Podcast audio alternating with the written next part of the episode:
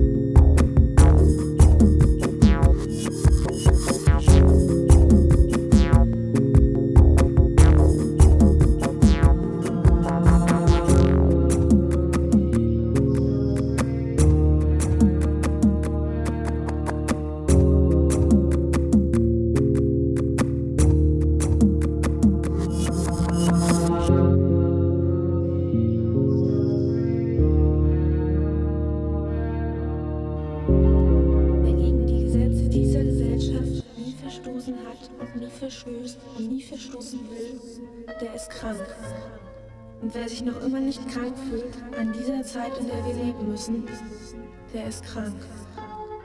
Wer sich seiner Schamkleide schämt und sie nicht liebkost und die Scham anderer, die er liebt, nicht liebkost ohne Scham, der ist krank. Wer sich abschrecken lässt durch die, die ihn krankhaft nennen und die, die ihn krank machen wollen, der ist krank. Wer geachtet sein will von denen, die er verachtet, wenn er den Mut dazu aufbringt, der ist krank. Wer kein Mitleid hat mit denen, die er missachten und bekämpfen muss, um gesund zu sein, der ist krank. Wer sein Mitleid dazu gebraucht, die Kranken nicht zu bekämpfen, die um ihn herum andere krank machen, der muss krank sein. Wer sich zum Papst der Moral und zum Vorschriftenmacher der Liebe macht, der ist so krank wie der Papst. Wer glaubt, dass er Frieden haben kann oder Freiheit oder Liebe oder Gerechtigkeit, ohne gegen seine eigene Krankheit und die seiner Feinde und Freunde und seiner Päpste und Ärzte zu kämpfen, der ist krank.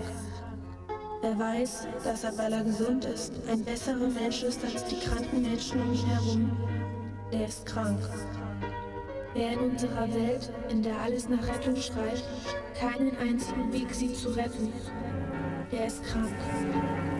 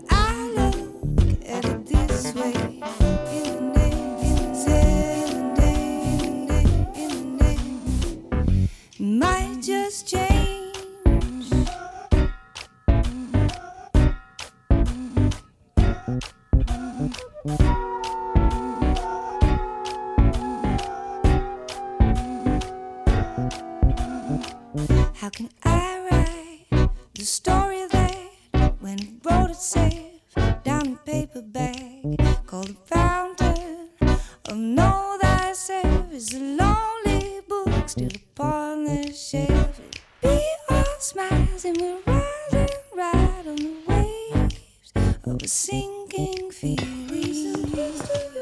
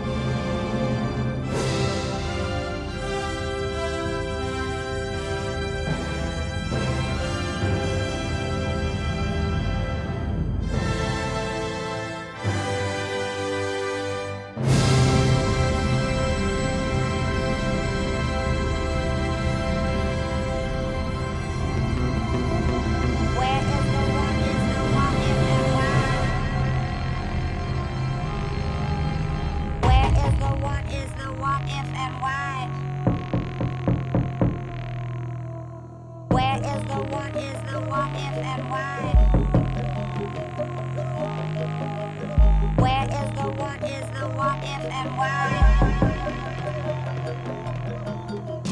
Where is the the and? Where is the the what if and why?